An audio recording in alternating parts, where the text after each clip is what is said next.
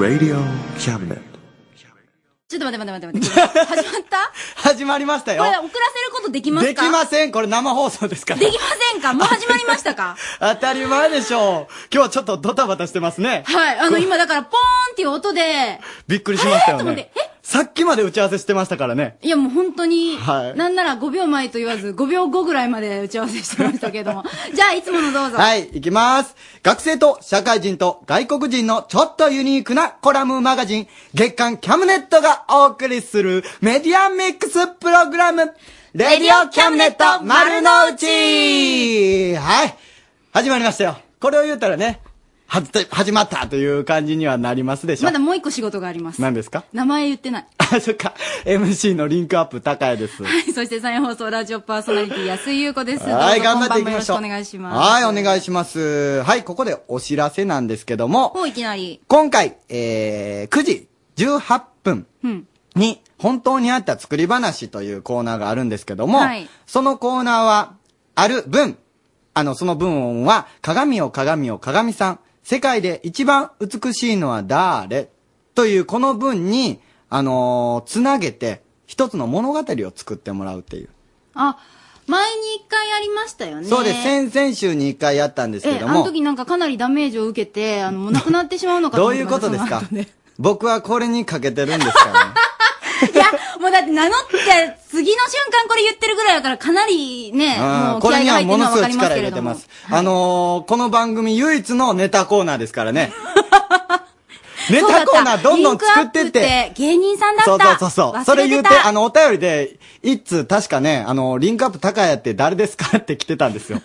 それを言うとかないとね、あ僕は。岡大生です。そう、岡大生で漫才師をしてます。リンクアップの高谷って言います。よろしくお願いしおます。母さん騙してるんですよ、この子。そんないいえ、悪い言い方しないでくださいよ。う今も聞いてるんですでか、らね。で、で、もう一回お願いします。こん今日、本当にあった作り話のコーナーで、はい鏡よ鏡よ鏡さん世界で一番美しいのは誰、はいに話を続けてもらう。そうなんですこの、まあ、メールで募集するということですね。そういうことです。ほんで、はい最優秀者には、ステッカーを差し上げようということなんですけども。ステッカー？なんでそんな嫌が、パーソナリティが嫌がったらダメでしょ。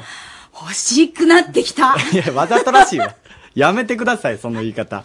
あの、このステッカーをね、5枚集めると、素敵な商品と交換することができるんですよ。それは、ずるいなぁでしょ？ステッカーが嫌やったとしても動、かすんですね。頑張ってこの5枚を集めるっていうことね。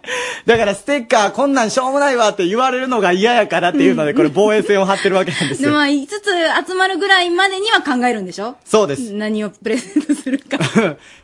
素敵な商品ですよ。はい。うん、もちろん。もう総力を上げてね、もうね。はい。はい。プレゼント考えますんで。はい。どうぞ、じゃあ、まずは、うんこのコーナー宛てにメールをください。はいこのコーナーだけでは、あの、には限りませんからね。ですね今日もあの、たくさんいろんなコーナーありますので、うんえぜひご参加ください。お願いします。メール、は cam.rsk.co.jp cam.rsk.co.jp です。よろしくお願いします。お願いしま。す。どしどし応募ください。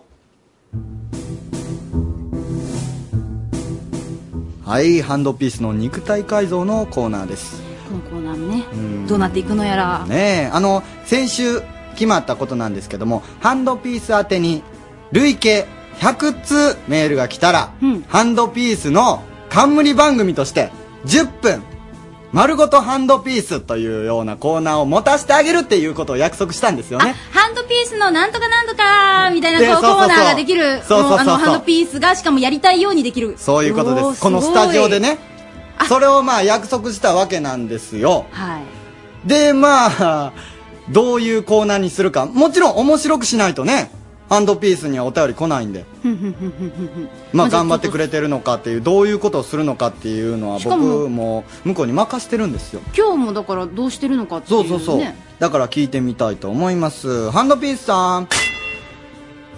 はい、どうも。はいどうもハンドピース松田です。はい松田くん。あもうすでに面白いんですけどね、僕ら。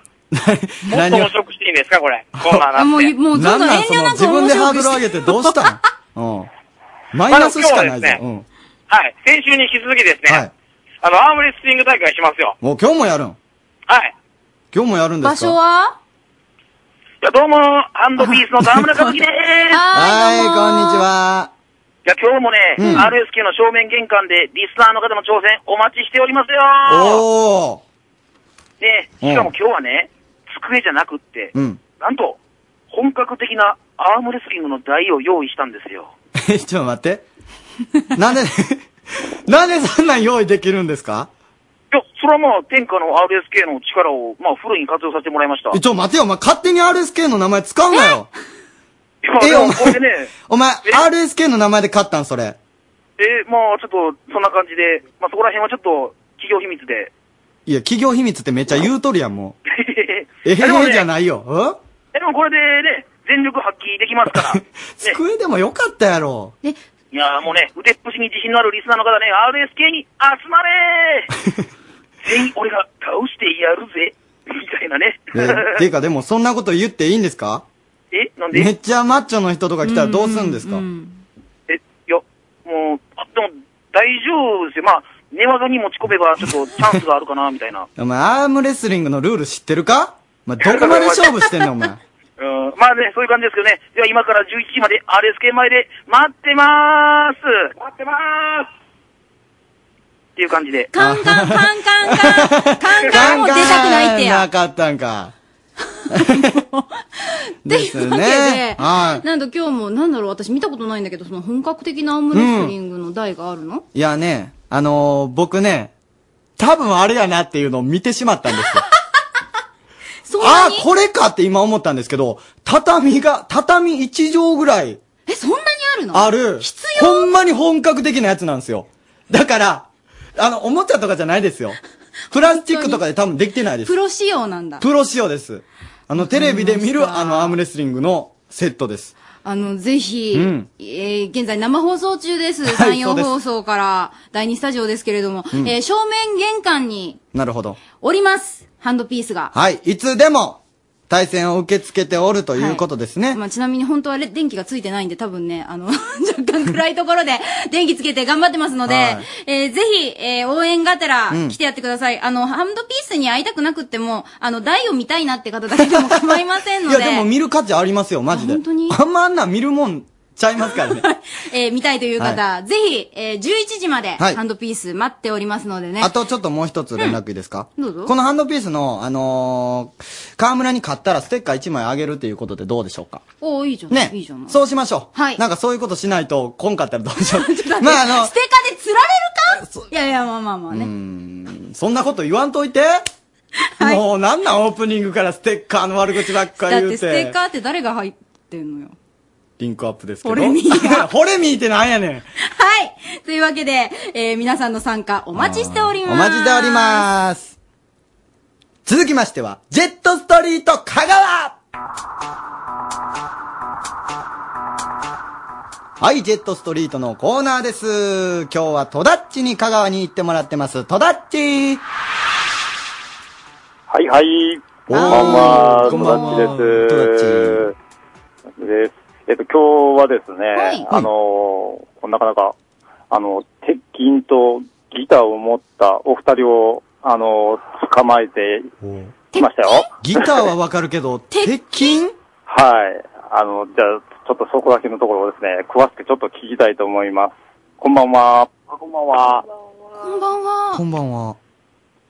えっと、えその鉄筋、あ、ギターはなんかわかるんですけれども、うんこの鉄筋は、えっと、何に使われるんですか？ね、一応僕ら二人組なんですけど、普段バンドをしてまして、4人編成で、鉄筋と、クラシックギターと、えー木琴、まあ、鉄筋の人が木琴も弾くんですけど、あとドラム、で、えー、あ、オルガンも。で、4人編成でバンドをやってます。あ、バンドをされていると。はい。えっと、読み、ど、どんな感じの曲はどんな感じの曲をされたりするんですか？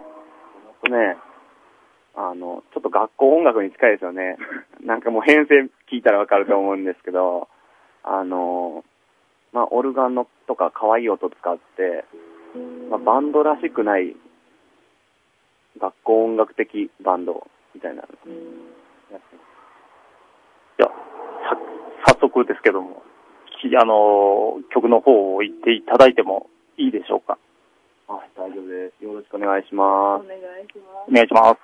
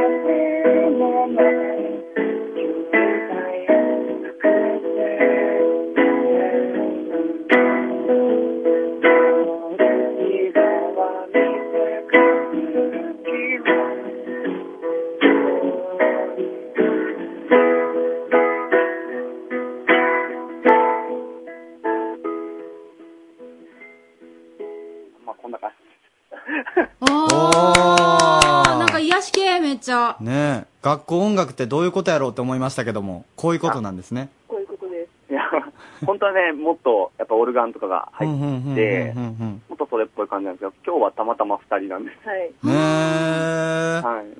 どういうところに行ったら聞けるんですか？あとね、その、ライブ告知させていただいていいですかね？お願いします。そういうためのラジオですか？そうですよね。すいません。ちょっとそしたら失礼いたします。あの、高松とかで主に活動してるんですけど、はい。あの、高松の北浜アリーっていう、あの、倉庫を改装したような場所があるんですけど、はいはいはいはい。あの、そちらで、7月3日は11時から土曜日なんですけど、えー、僕、僕ら、隣セッションズっていうバンドと、えー、島津田代くんっていうソロの方と、あと、日歌さんっていう方が紙芝居で出ます。で、その後も7月24日にも、えー同じ場所でやります。はい。なるほど。わかりました。はい。ということで、えっ、と、あのね、前前前回、前々回と、えーサプライズで香川行ってたんですけど、ちゃんと今回は内容で勝負しましたよ。ですね。そうなんですよね。はいなんか香川、なんかしてくるんちゃうかと、いつも思ってるんですけども。今日はちゃんと香川で。ええ、ちゃんと香川で。うんはい。いや、もうこまあでも良かったですね、本当よかったですよね。え、え、たまたま見つけたんですか？今回。はい、たまたま見つけました。ああ、すごいそうな。今までね、本当にあの、むしろアーティストさんじゃない方のそうそうそうそう。方が多かった、香川が。勝手にお店入ってね、戸田っちがね。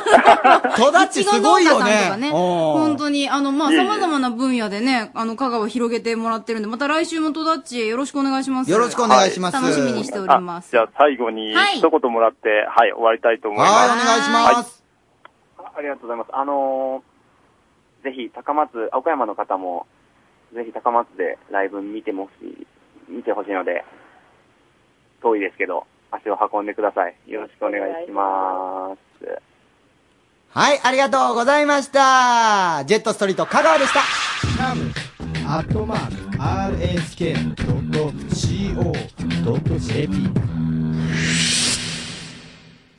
はい。続きまして、今月の歌です。5月の今月の歌も今日で最後なんですよあ、そうね。か、もう来月、六もうす、来週6月なんですね。そうなんですわよ。石原くんも頑張ってくださいお。ね。誰、誰それ？石原くん、触れました？石原くん、歌の音のメンバーなんですけど、あー、なるほど、ね。今月で最後なんで頑張ってくださいねっていうことをちょっとここでちょっと伝えさせてもらったわけなんですけども。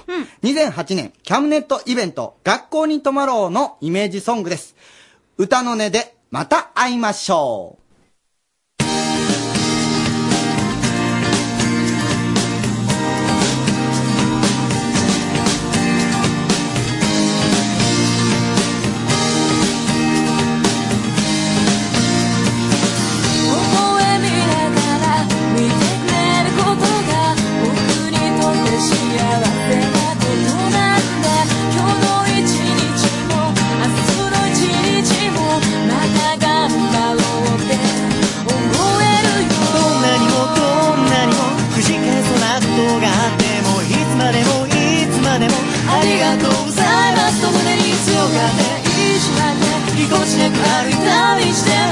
支えてくれたあなたがいた。たどり着く場所に涙なんてさ似合わないんだけど流れていく。悲しいわけじゃなく嬉しいんだなって。出会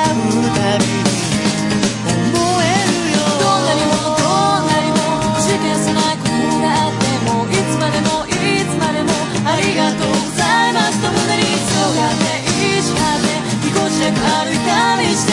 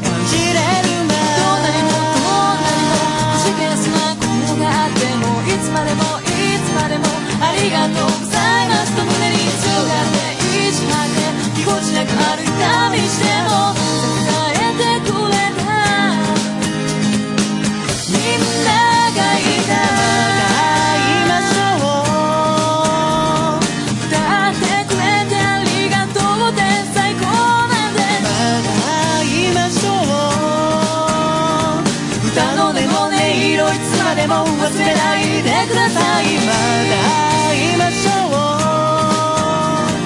人と人が触れ合うこと素晴らしいって思えるから。また会いましょう岡山でつながる夢一つ一つ詰め込んでまた会いましょう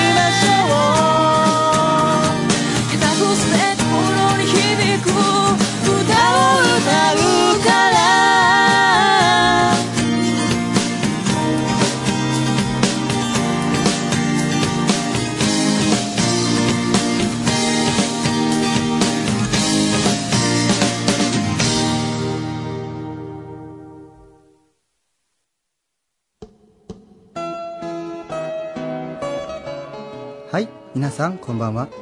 淀川隆春なんですね。今日もたくさんのキャメラマンが作品を投稿してくれるんですね。いいですね。今週のお題は、鏡よ鏡よ鏡さん、世界で一番美しいのは誰？なんですね。早速、ゆうこさん、作品を紹介してほしいんですね。ラジオネーム、バッチグーさんの作品です。鏡よ鏡よ鏡さん。世界で一番美しいのは誰？誰だっぺな？あーん、あ、シンデレラ。はい。茨城版のシンデレラなんですね。茨城の方では、シンデレラはスンデレラと伝わってるんですね。キャメラマンによって、いろんなシンデレラがあるんですね。素晴らしいですね。ラジオネーム、ワッショイさんの作品です。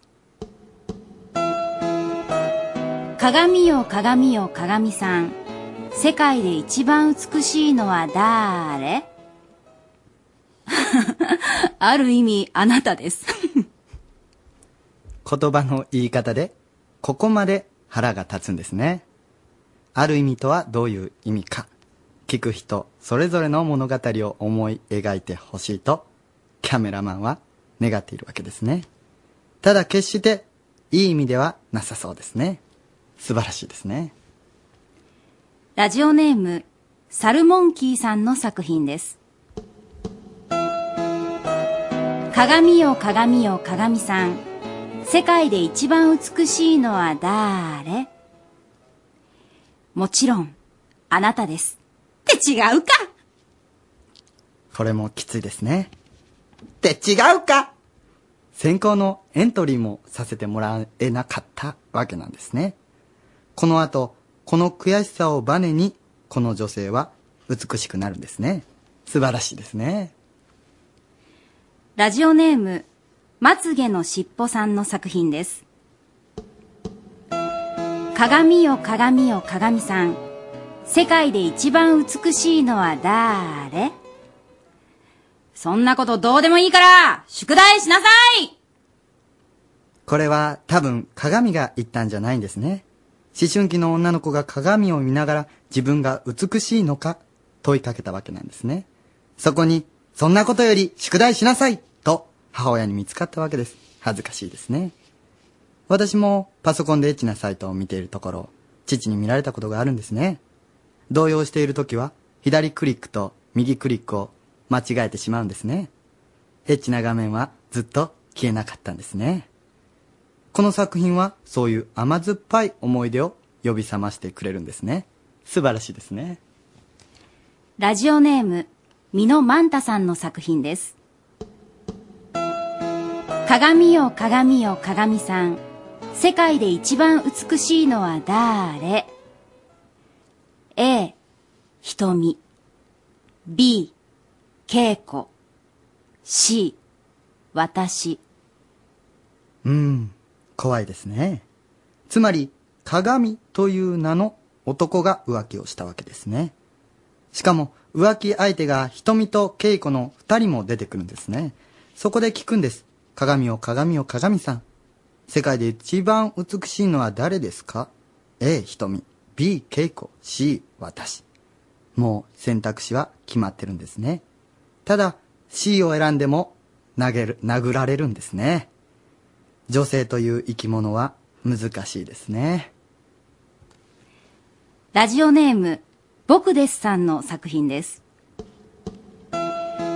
鏡よ鏡よ鏡さん。世界で一番美しいのは誰？ナンバーワンにならなくてもいい。もともと特別なオンリーワン。なぜ自分が慰められているのか。最初それがわからないんですね。それを理解したとき、この上ない悲しみに浸るわけですね。キャメラマンは、このことを伝えたかったわけですね。素晴らしいですね。今週の作品は以上になります。今週も素晴らしいキャメラマンがいたわけですね。今週の最優秀キャメラマンは、ラジオネーム、僕ですさんなんですね。他の作品もコーツつけがたい素晴らしい作品だったんですね。さあ、本当にあった作り話。次回のお題は、もしもし亀よ、亀さんよ。もしもし亀よ、亀さんよ。この文に続けて、皆さんアイディアを振り絞ってご参加ください。えーメールは cam.rsk.co.jp です。cam.rsk.co.jp でお待ちしてます。それでは、さよなら、さよなら、さよなら。似てないよね。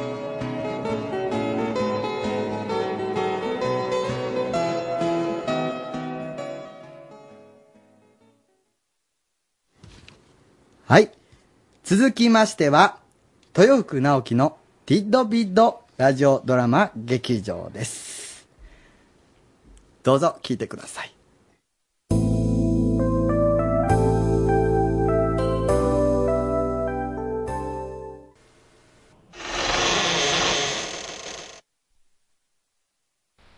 Naoki Toyofuku Present ティットビットラジオドラマ劇場。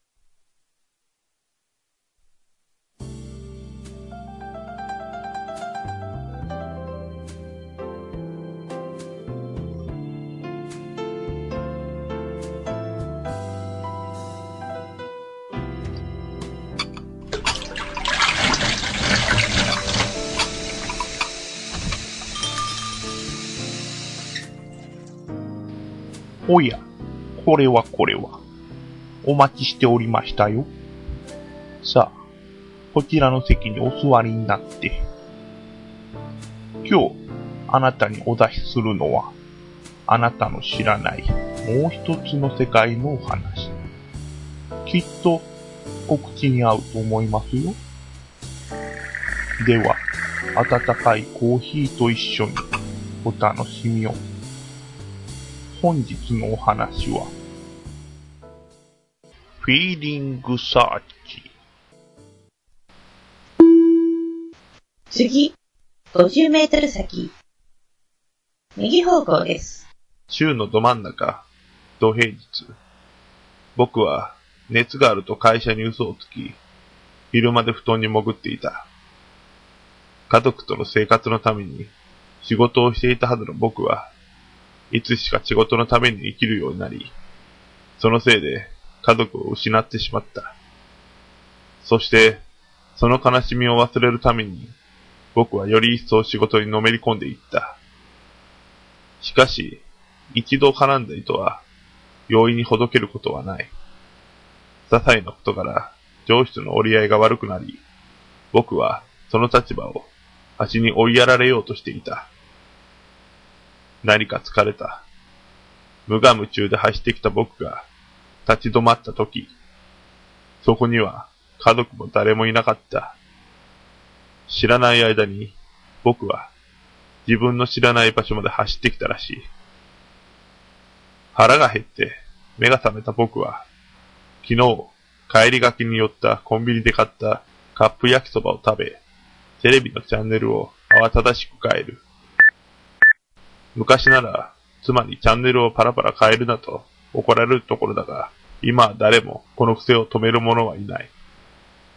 僕はめぼしい番組がないのを知ると、テレビの電源を切った。急に静寂が僕に襲いかかる。僕は自分以外、無機質な空間に耐えきれなくなって、車へ飛び乗った。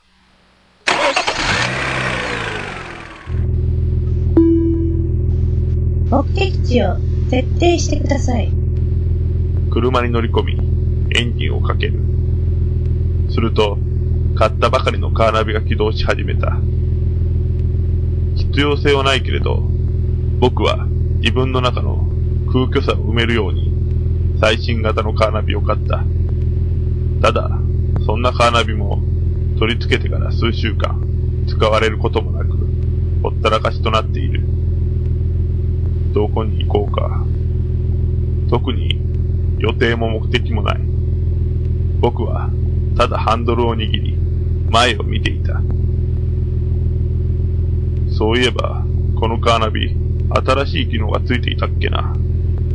僕は、どっかに飛んでいきそうな意識を手繰り寄せ、ダッシュボードからカーナビの説明書を取り出した。フィーリングサーチ。その時のあなたの気分を読み取って、カーナビが先を自動検索、ナビゲーションします。とうとうつける機能も底をついて、また変な機能をつけたものだ。けれど、こんな時にしか試す機会もないだろう。僕は、ダッシュボードに押し込んでいた、カーナビに付属するコードと手首に装着する計測体を取り付けると、カーナビを操作した。モードをフィーリングサーチに切り替えました。計測を開始。ナビ、開始します。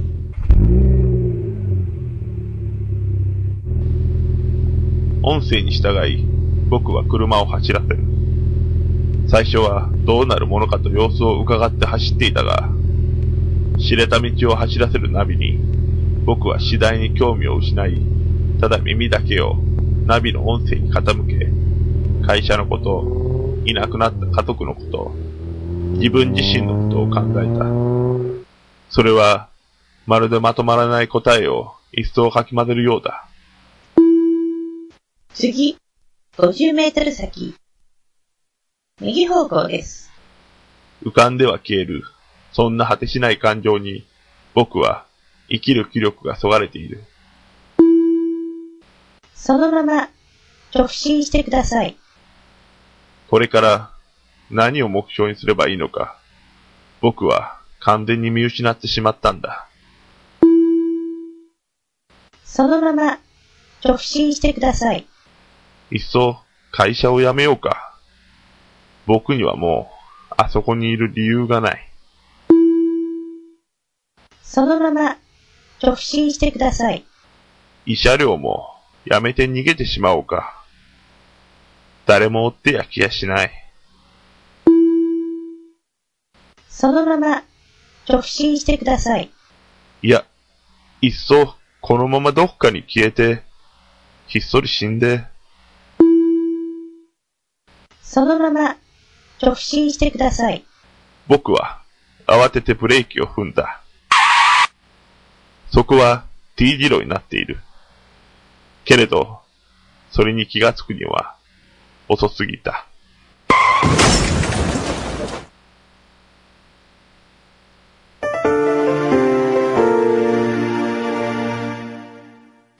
新発売のカーナビとの関連を調べています。ニュースでは、T 字路になっている道を曲がりもせず、民家の塀に派手に突っ込んだ車が映し出され、その事故の悲惨さを伝えている。運転手は頭を強く打ち、即死した模様で、腕には最新型カーナビの感情検索型自動誘導機能、フィーリングサーチが装着された状態だったことから、関連を調べています。目的地に到着しました。ナビを終了します。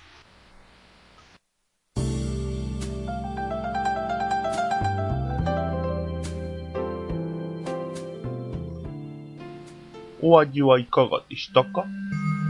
では、そろそろ閉店の時間でございます。またのご来店を心よりお待ち申し上げております。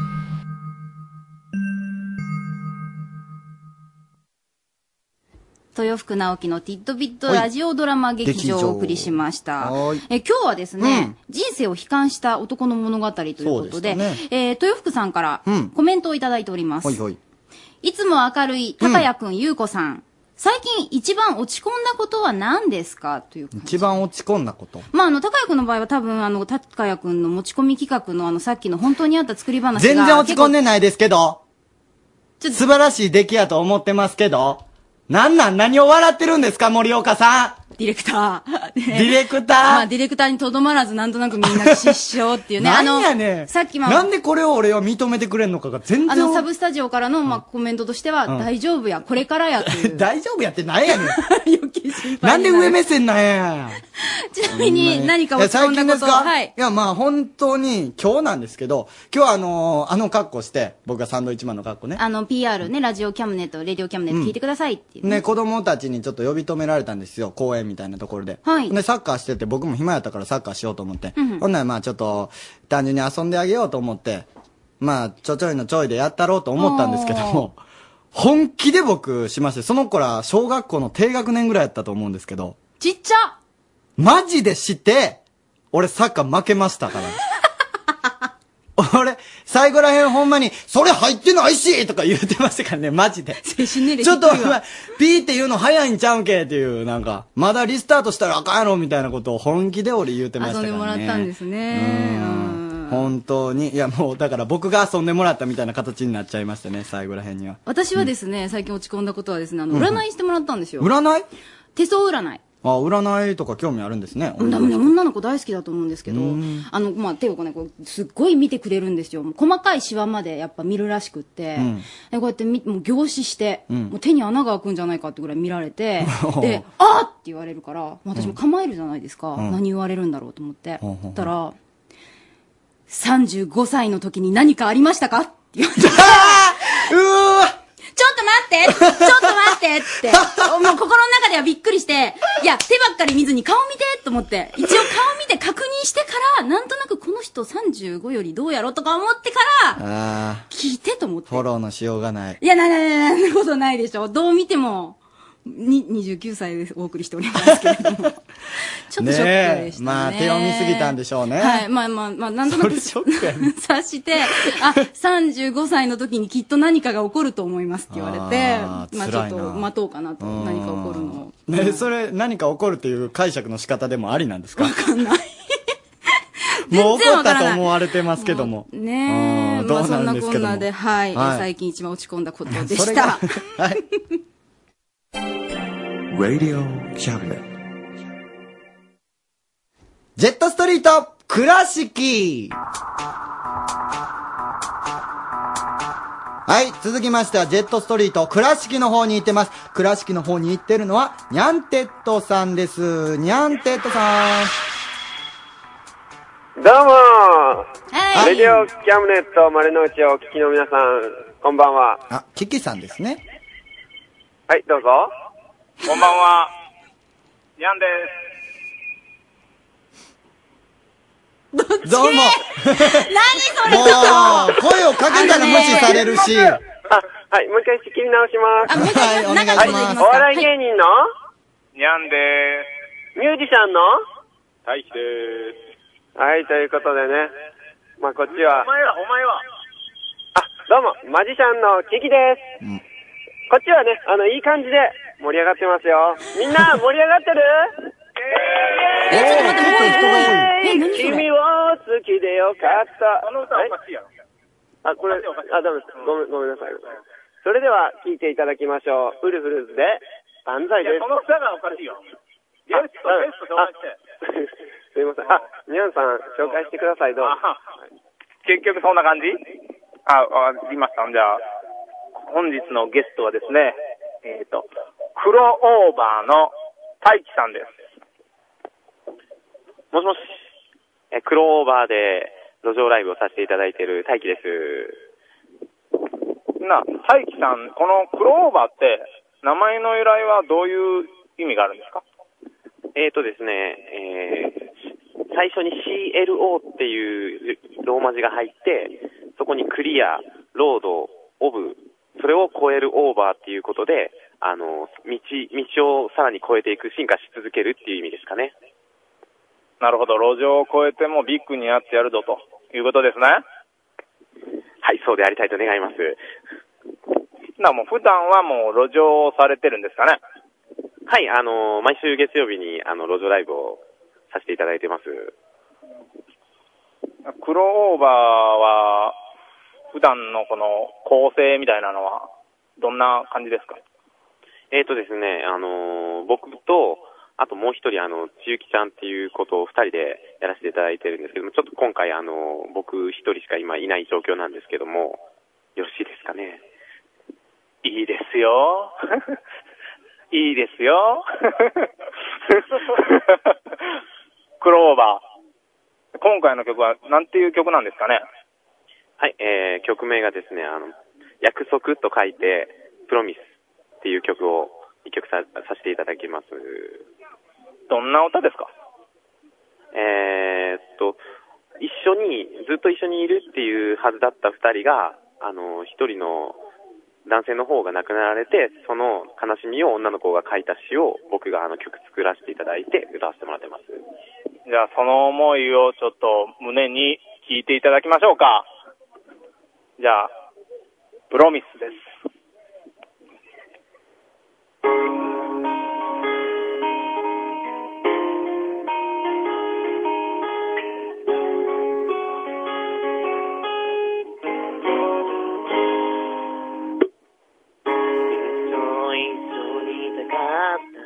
でもそれは叶わぬ夢で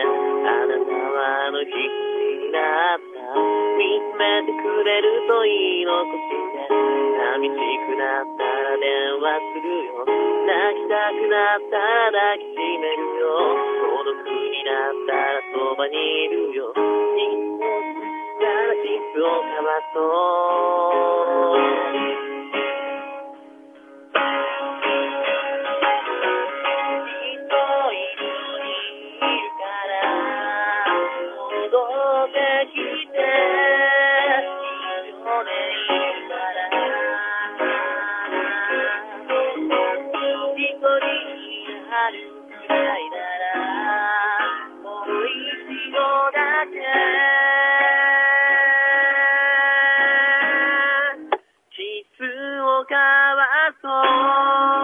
はい、ということでね、この盛り上がったままスタジオへお返しします。はーい、ありがとうございます。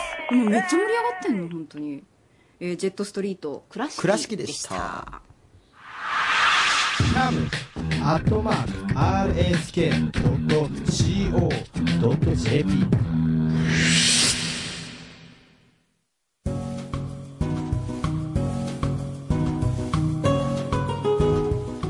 はい。はい、ゲストコーナーでございます。今日のゲストは、レディオキャムネットのキャラメルフラペチーノという番組の MC を務めます。りょうつ、マーシー、そして、ミッチーさんです。ちいさんだけさん付け。よろしくお願いします。はいや、これは理由がありまして、ミッチーさんのプロフィールだけ、違うページにあったんです。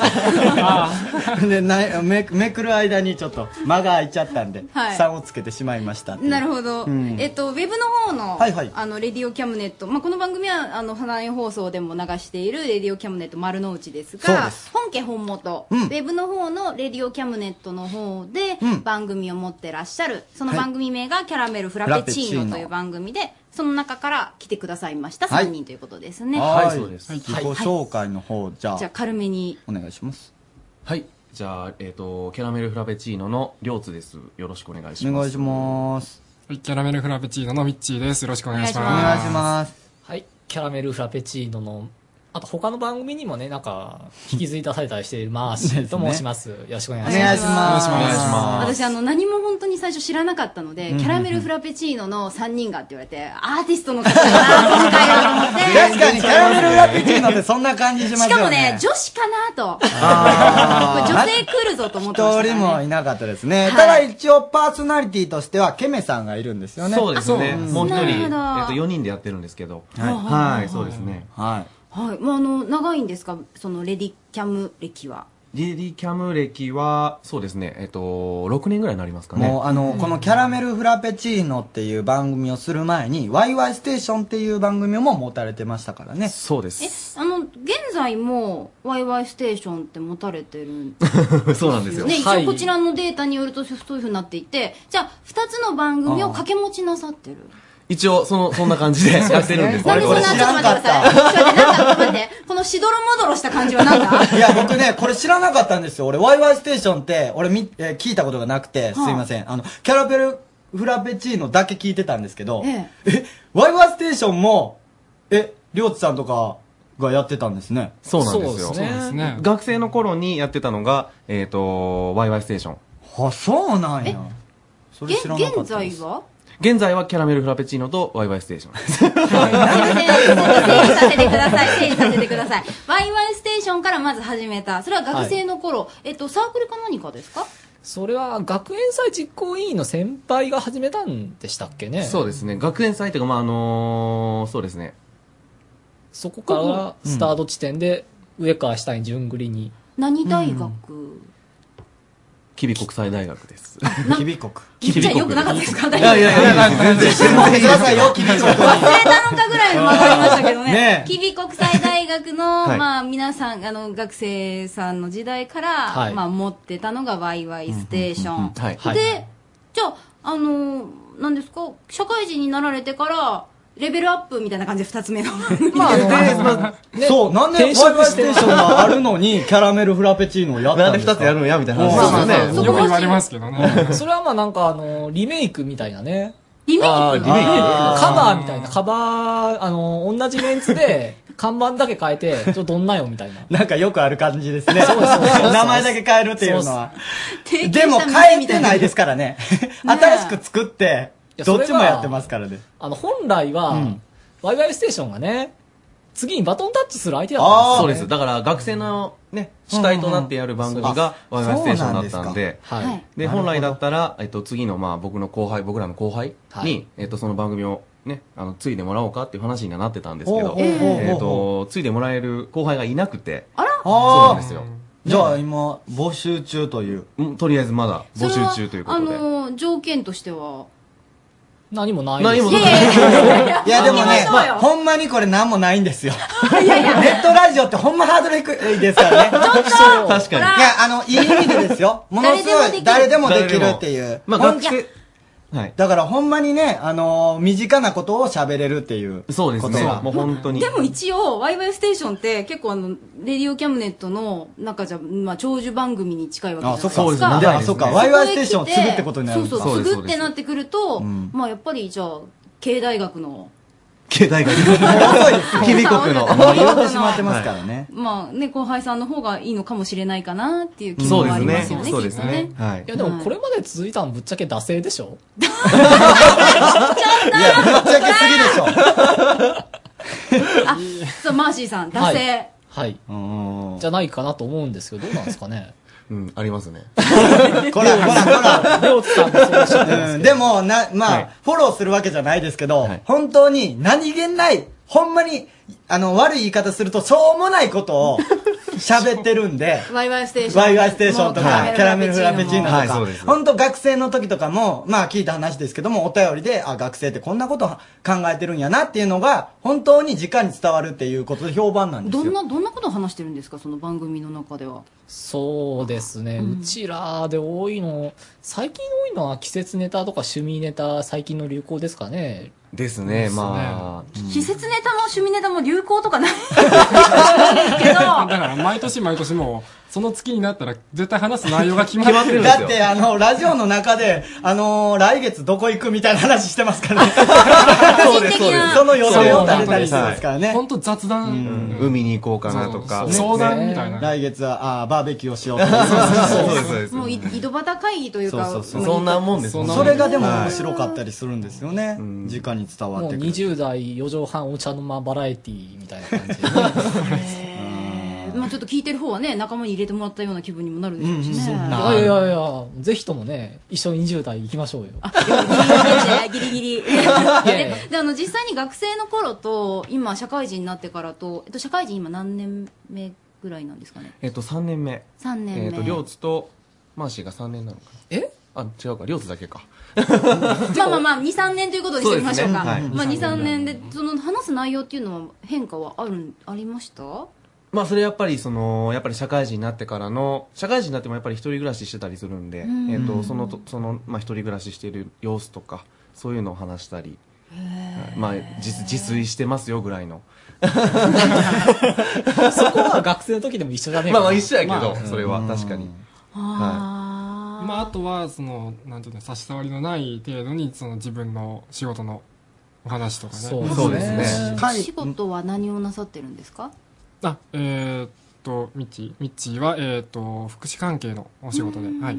りょうつも同じく福祉関係の仕事なんです。介護はい。介護ですね。あ介護ですねはいあ、じゃあ介護って大変でしょって。言いますよね。いや、大変ですね、やっぱり。大変ですねうん実際にやってみて、やっぱり大変だったなと思いますね、なんか。うん。どういったところが具体的に？うん、まあ、その人とのコミュニケーションをやっぱり取るのが、すごい、あのー、簡単そうですごく難しい部分があったり、やっぱり体力的にしんどいところもあったり。うん。大変ですね。まあね、介護の方面、まあ、福祉関係に進みたいと思っていらっしゃる。あのこの番組ね学生さんもたくさん聞いていただいてますけれども、やっぱりでも増やしたいところですよね。人口的にはそういう職種にそうですよね。携わる人。うん。そうですよね。うん。なそういった話もこのキャラメルフラペチーノの中では出てくるんですか？もっと砕けた感じ。いや、まあ、まあ、あの、硬い感じの、あの、話もしたりも。硬く、硬いから、どっちかというと硬い。もっともらいてえよなみたいな。そうです、それがメインじゃメインか。うん。いいんで。へえー。具体的にはどんなことしてるんですか？具体的に。仕事。仕事。でですか？あ、介護も。うん。は一言で言うと介護。介護だからそなりますねの、ね、あの、ご飯が、まあ、食べにくい人とかに、えっと、介護し、介助してあげたり、ご飯食べれるようにとか、うん。うん。いろいろやってます。あとは、例えば入浴 とかできない人とかね。どうしたんですか？大丈夫ですよ ちょっとね今、はい、生放送でお送りしておりますのでね、いろいろとトラブルもありますけども。ああ、まあそうなんですね。じゃあ、そんなお仕事、まあ、多分かなり、あの、朝から晩までという感じじゃないかと思いますけど、その時間を、まあ、過ごしながら、ラジオの方も録音して、でも、場所はじゃあ皆さんお住まいは近いんですかね？えっとですね、あの、両津が、えっと、岡山市内。で、えっと、みんな、みんな近いんですけど、ミッチーだけが、えっと、えっと、新見ですかね。新見？いい意味です。そうなんですよ。結構じゃあ遠距離ですね。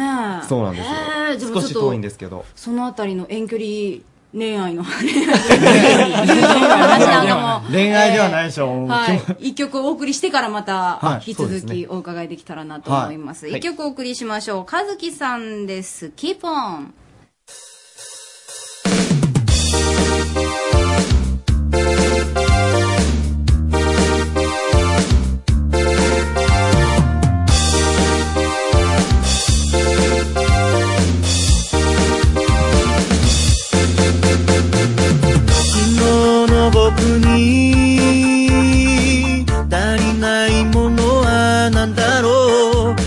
見つかるかな？探せるかな？今日は歩きながら横を見てぶつかったら後ろ向いて前を見た時進めばそれでいいから。そっとそっと囁いたならとずっと聞いていてあげる。きっときっと大丈夫だから。Keep on keep on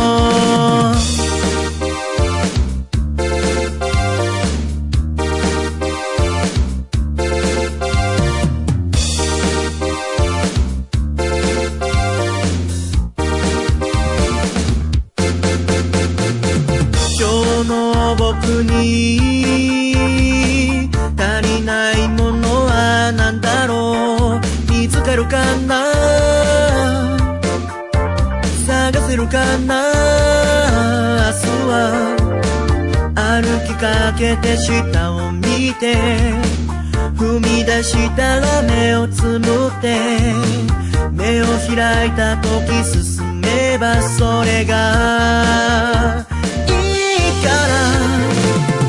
はとはと気がついた時もっともっと求めすぎてた。やっとやっとここまで来れた。Keep on keep on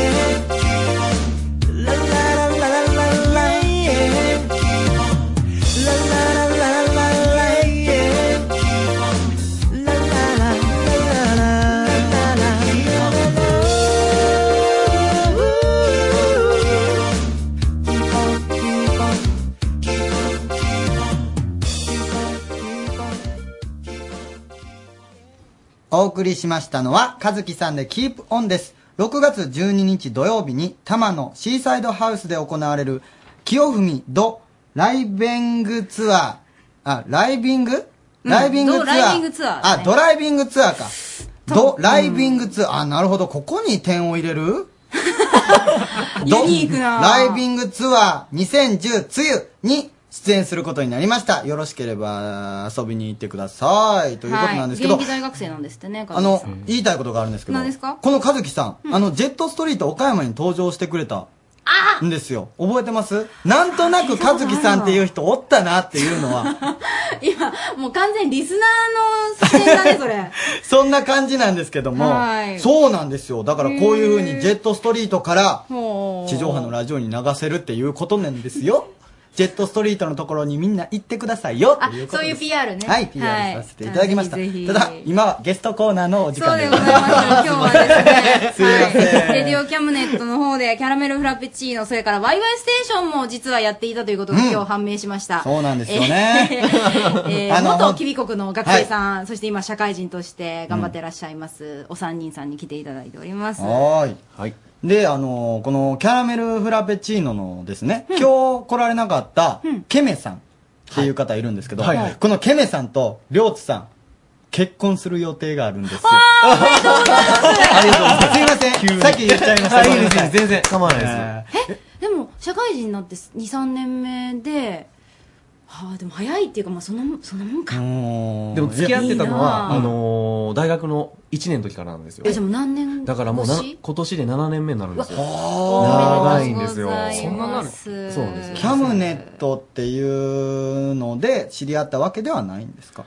えーとですね、学園祭でし、その実行委員会、その部活で知り合った。そうなんやそうなんですよ。それがきっかけで、ですね。もう一緒にじゃあはいラジオをなさって培っ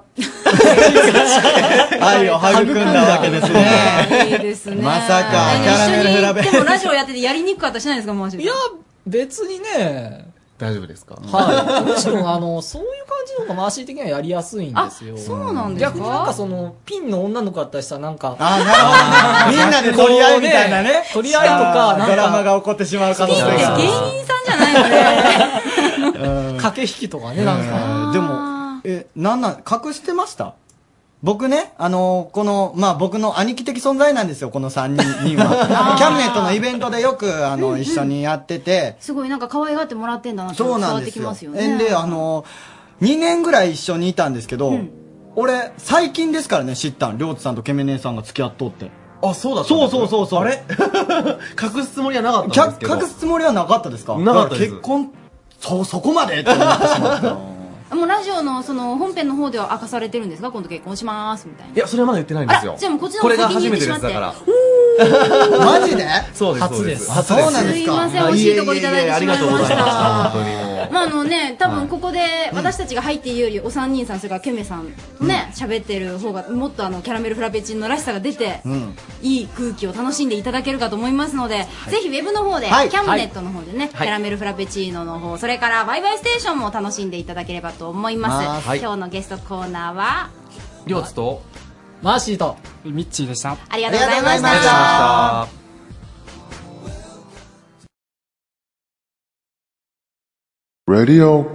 しレディオキャムネット丸の内 MC のリンクアップ高谷です。安井優子です。えー、はーい山陽放送の第2スタジオより生放送でお送りしております。す。はい。それでは、ハンドピースさんにちょっと振ってみましょう。どういう風な形になってるんでしょうかね。はい、どうもーハンドピース川村和樹です。おーめっちゃテンション高いやん。はい、頑張ってますよーえ、なんとね、9時20分頃に、本日一人目のリスナーの方来られました。おー、マジで？えー、なんかね、あっくんさんという男性の方なんですけど、うんなんとね、うん第1回放送から聞いてくださっていたリスナーさんだったんですよ。いやいや、嬉しい嬉しい。へー。まさに、ヘビーリスナー。ヘビーリスナーってまだ始まって2ヶ月やからな。えー、まあそうなんですけどね、うんあのー、今のところアームレスリング4連勝なんですけど、うん実は今ね、うん。目の前に、アームレスリング道場に通っている、オマリーさんというリスナーの方がいるんですよ。ちょっとそんなやつ待ってみたいと思います。おるほんまじゃあお願いします。どうも、マリーです。え？僕、アームレスリング道場に週に1回ぐらい行ってるんですけえ、ど、ほんまに？えーラジオ聞いてたら、なんか、河村って人が、なんか調子乗ってる感じだったんで、倒しに来ちゃいました。蓋をしてください、もいやまあそういう感じでね、今ね、生で決着をつけたいと思います。あ、今から？ええ今から生ですよ。というわけで、増田、レフェリー頼むぜ。なるほど。松田実況してくれ。はい、わかりました。じゃあ今からね、実況しますんで。ほい。ストップ5でいきますよ。ほい、オッケー。ゴー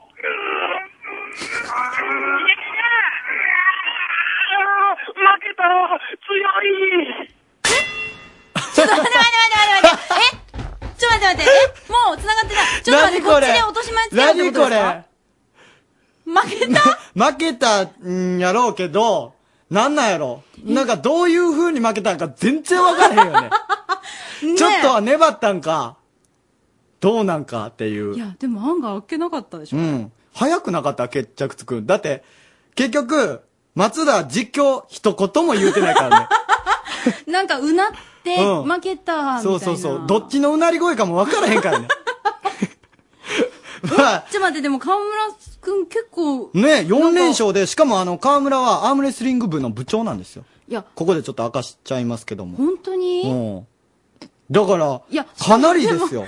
でも待って、今までうん4連勝したとは言っても、1回も勝ったとこ聞いてないよね。確かに、こんなん言いたい放題ですもんね。ちょっまさかめちゃめちゃ弱いんじゃないですかっていう。えええーまあのとにかくオマリンさんにハンドピースのコーナーができるのか怪しくなってきましたけれどもね。ね。まあ、あの、本当まあ、先週発表しましたけども、ハンドピースがね、うん。皆さんからのメール、そうです。ファックスの力で、はい。100通、100人分の、100種類。100種類100人の方。だから同じ人が何通送っても、それは1通といつ数えると100いうこ人とですね。分のね、あの、応援メッセージなり、はいまあ、クレームでも構いませんよ。うん、もちろんです。クレームっていうのは、まだその無視よりかは全然そうそうそう愛情があるわけですかそうら。嫌い嫌いも好きのうちというこそういうとでことですよカウントさせていただきまして、はい100人分集まりましたら、はいハンドピースのコーナーがね、うん、できるわけですハンドピー。スそう、好き勝手にできるコーナーできますので、ほんま怖いけどね。まあまあ、あんまり集まってほしくないみたいなところあるけど。まもしよかったら、あの、はい cam.rsk.co.jp で、ハンドピース宛てにメールお待ちしております。はい、続きまして、インディーズチャンネルです。全国には皆さんが知らない素晴らしいパフォーマーがたくさんいます。そんなインディーズで頑張っている人を紹介します。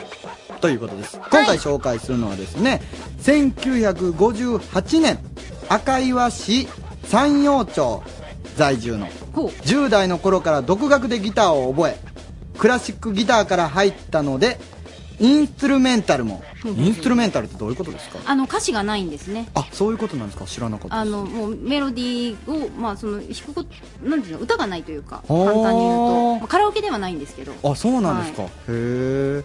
20代の頃ね、ヤマハポップコーン。あー、もうすごいよ、これ。え、そうなんですか？ヤマハのポップコーンって言ったら、もうここ僕出たら、もう絶対に売れるっていう、あの、中島みゆきさんとかもヤマハポップコーンやし、えっ、と、あとそうだな、えっ、と、あれ誰がいたっけ？結構すごい方が多いんですよ、とにかくむ。、大月教授も？それ言ったらなんかあんまりすごくさが増さないじゃないですか。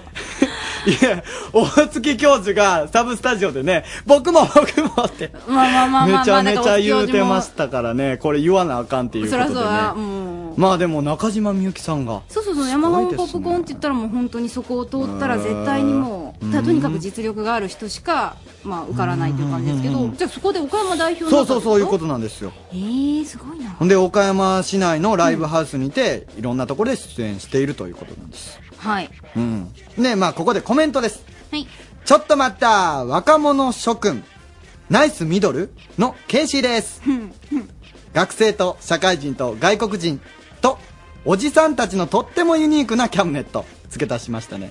仲間に入れてくれてありがとういいえ当たどうもり前じゃないですか。ということで、聞いてもらいましょう。ケイシーでムーングローです。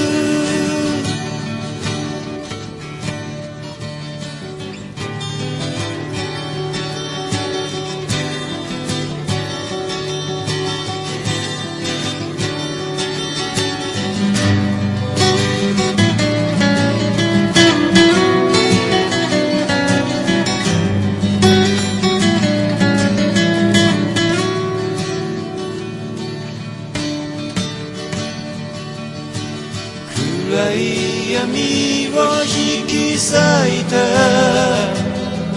君の灯火を目指して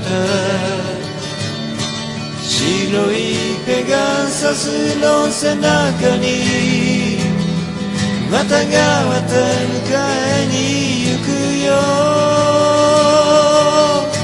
そして愛する君の窓辺にたどり着いたらきっとキラキラ輝く君の瞳を見せて。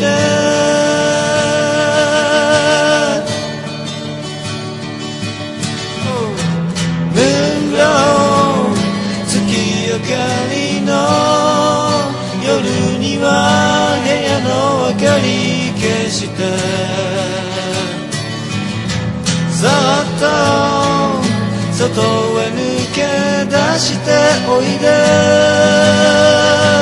すぐに。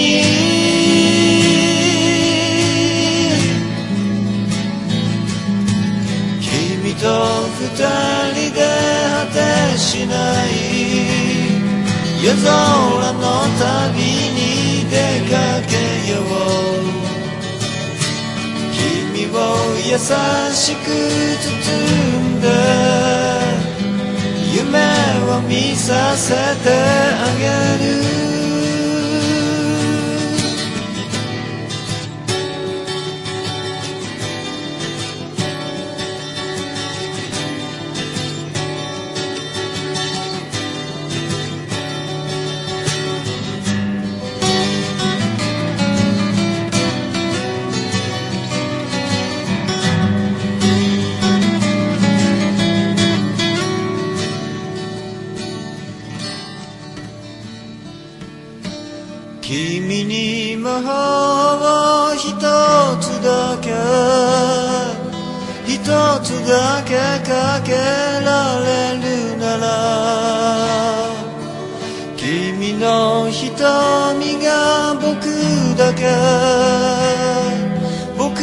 だけ見えますように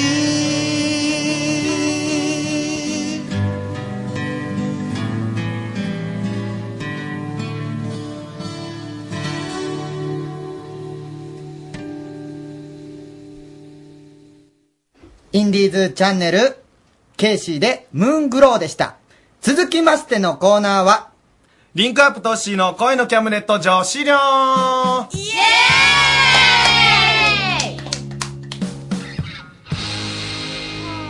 ここは恋のキャムネット女子寮私が寮長のリンクアップトッシーです今宵も寮生たちの恋バナ盛りだくさんでお送りします、えーこんばんはこんばんはさあ今日は誰が来てくれてるのかな？自己紹介をどうぞはいコンタクトレンズにゴミが入って今片目が痛いですターです。よろしくお願いします。はい、よろしく。そして、相変わらず、おかま顔の一行です。お願いします。はい、よろしく。そして、BL 大好き芸歴1年半の書き出し芸人の京極ですよろしくお願いしますはい、よろしく。そして、えー5月中3分の1以上県外に生息していましたお出かけ大好きミッキーですはい、よろしく。そして最後は、本日、甥っ子が生まれて、おばさんになりました。22歳、ナンシーです。おめでとう何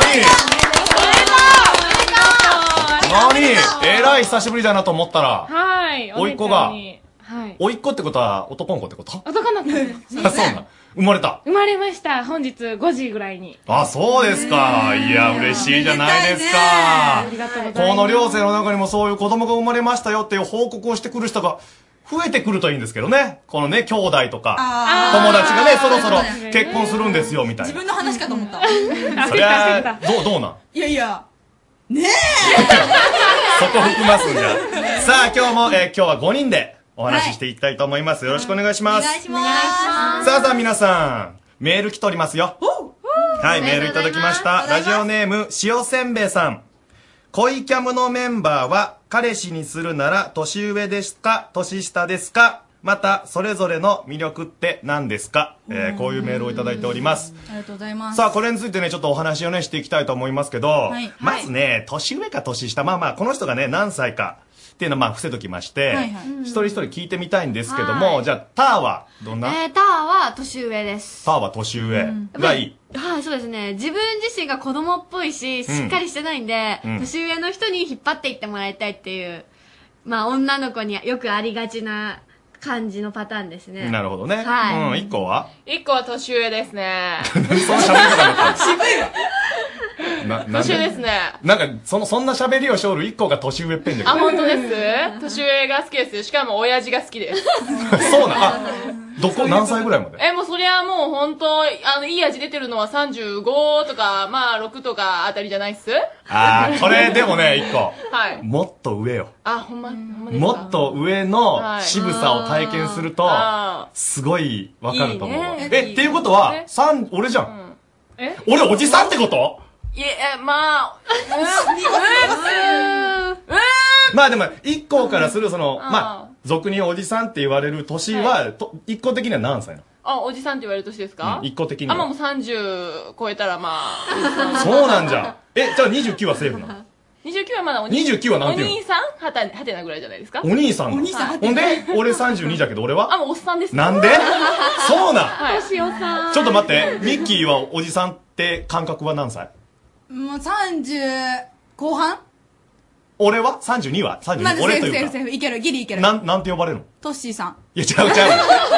何々 個人じゃなくて、その名称よ。おじさんとかお兄さんとか。お兄さんですねに一応入るわけ？入ります入りますあ、そうなん。ナンシーは？40かなが、おじさん。おじさんってことは、30代はまだ？まだ。お兄さうん、ギリんあ、そうなん。うん。京極は？45以上がおじさん？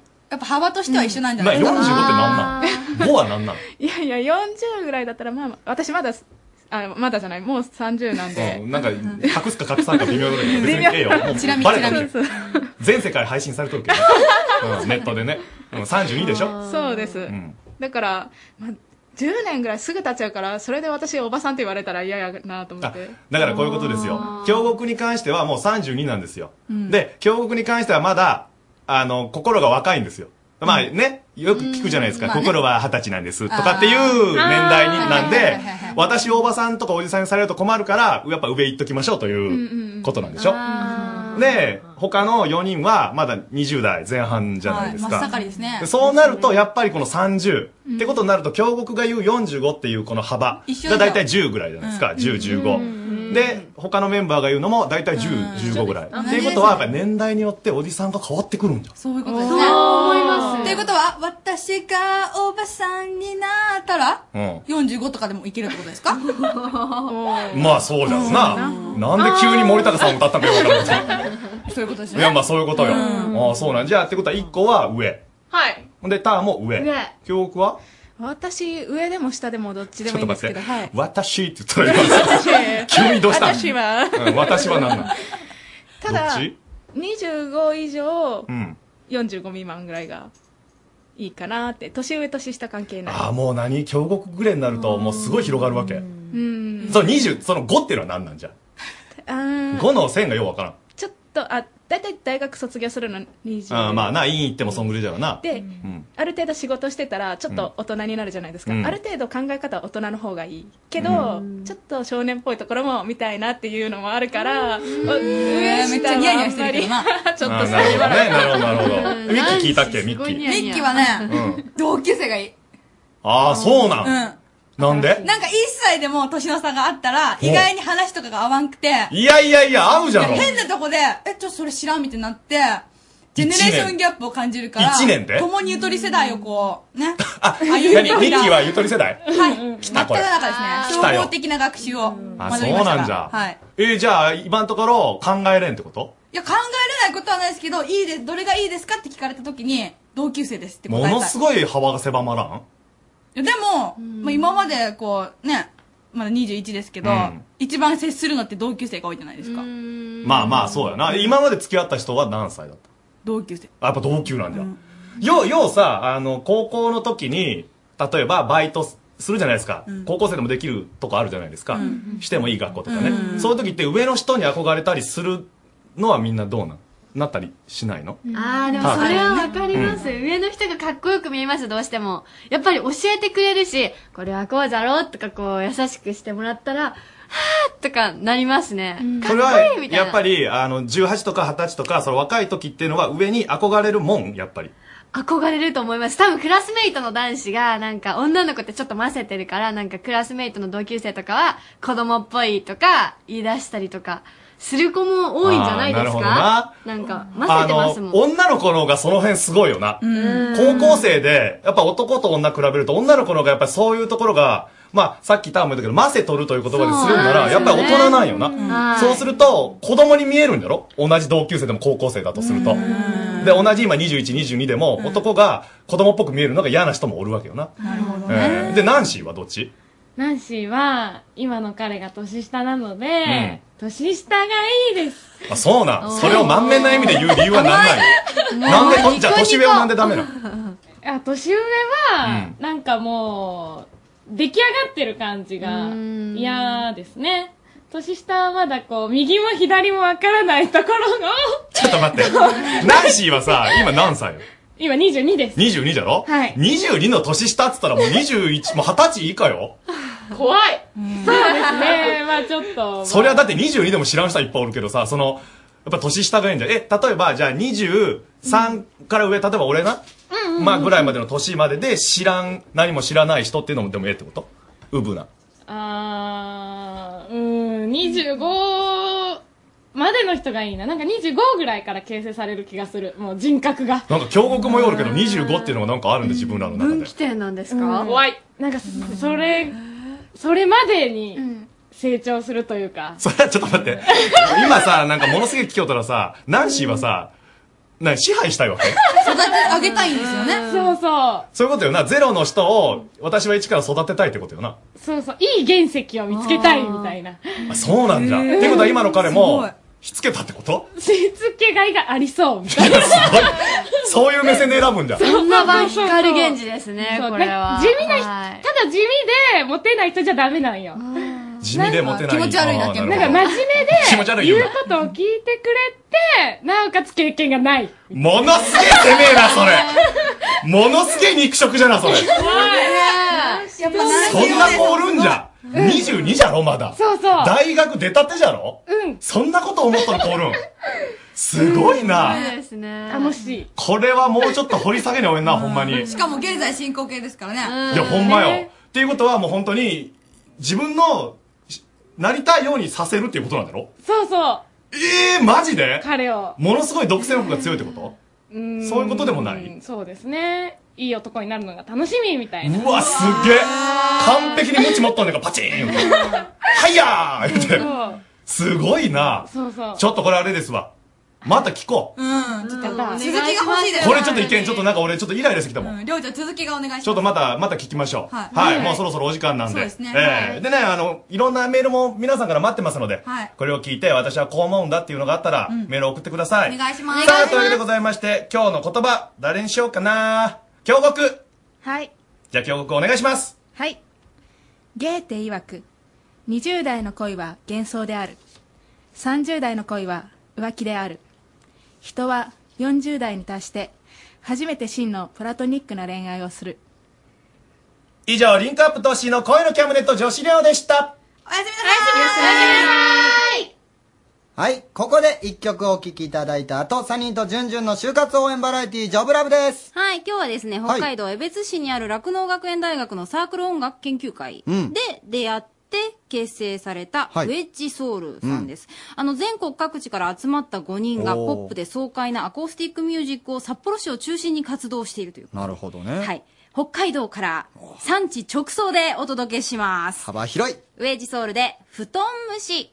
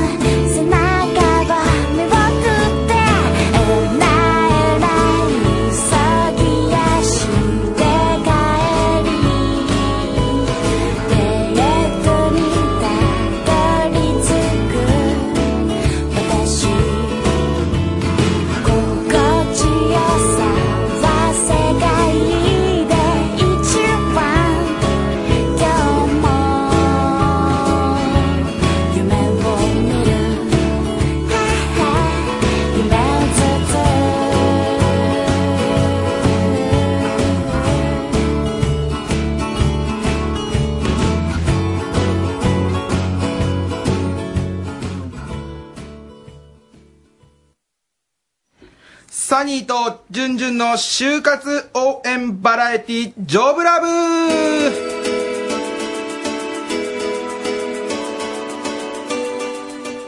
ミスター就活ごとサニーですはい、えー、マスカット大好きジュンジュンですということでね、サニーさん。何ですか、それ。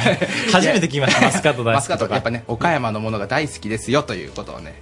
そんなキャラじゃないですよね、リスナーさん。リスナーの好感度をちょっと上げていこうかなと。いや、先週ね、ちょっとね、はいはいはいあの、高谷くんから、はいちょっと散々に言われたんで、そろそろ好感度上げに行ったらないかんなと。もう本当にひどかったいやもう変態ですからね。違いますよ。マスカットが大好きです。今日もええ匂いや言うていましたやいや違います。動物が大好きです。それもおかしいやん 動物とマスカット。なんで急に。はいはい。ということでですね。はい。どんなどんな感じですか？もうそんなん忘れましょう皆さん。はいはい。えー今回はえー先週言いましたように聞いて驚け。就活の落とし穴。はいいうことで。そうですよね。はいはい。どういうことをですね？えちょっとお伝えしていこうかなということになりまして。はい。えっとまあサニーさんとお話ししましたらね。ええ。いろいろあの就活実はこういうことがあるんだよとかはいはいはいはい。こそんなことがあるんですか？みたいなのがあったんでええ。ちょっとねリスナーの就活生の皆さんにお伝えしていこうかなと思っております。そうですよね。はい。でねあの僕実はちょっといろいろ気になったことを今までであったんですけど、ほうほうほう。あの大学生ですね、はい。大学生の人気の職業とかってはい。どういう職業が、ああ、全然やっぱり教職狙いで知らないっていうね、ジュンジュンさん。そうなんですようん調べてないんですけどね。そんなジュンジュンのために教えてあげよう。あ、お願いします。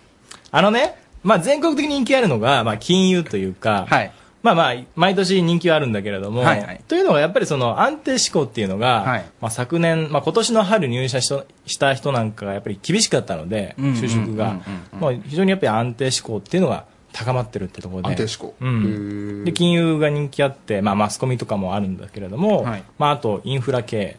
インフラ系あの、えー電力だったりとか、例えば、えー鉄道系ですよね。ああなるほどなるほどうんなるほどで、まあ、あの、安定志向っていうのが高くて、あの、今年の、えー4月に入社した学生さんなんかは、新卒で入った会社でずっと働きたいっていうのが、もう8割近く上ってて、うんうんうんうんもう僕が卒業したぐらいは、4割5割ぐらいだったんですよ。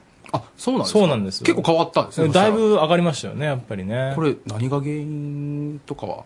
うーん、まあ、ここ数年のやっぱり、まあ、先が見えない時代だからこそみたいなのは強いでしょうね、やっぱりね。へえそのまあ人気の職業って、えっと、理系とか文系とかで分けたらまた違ったものですか？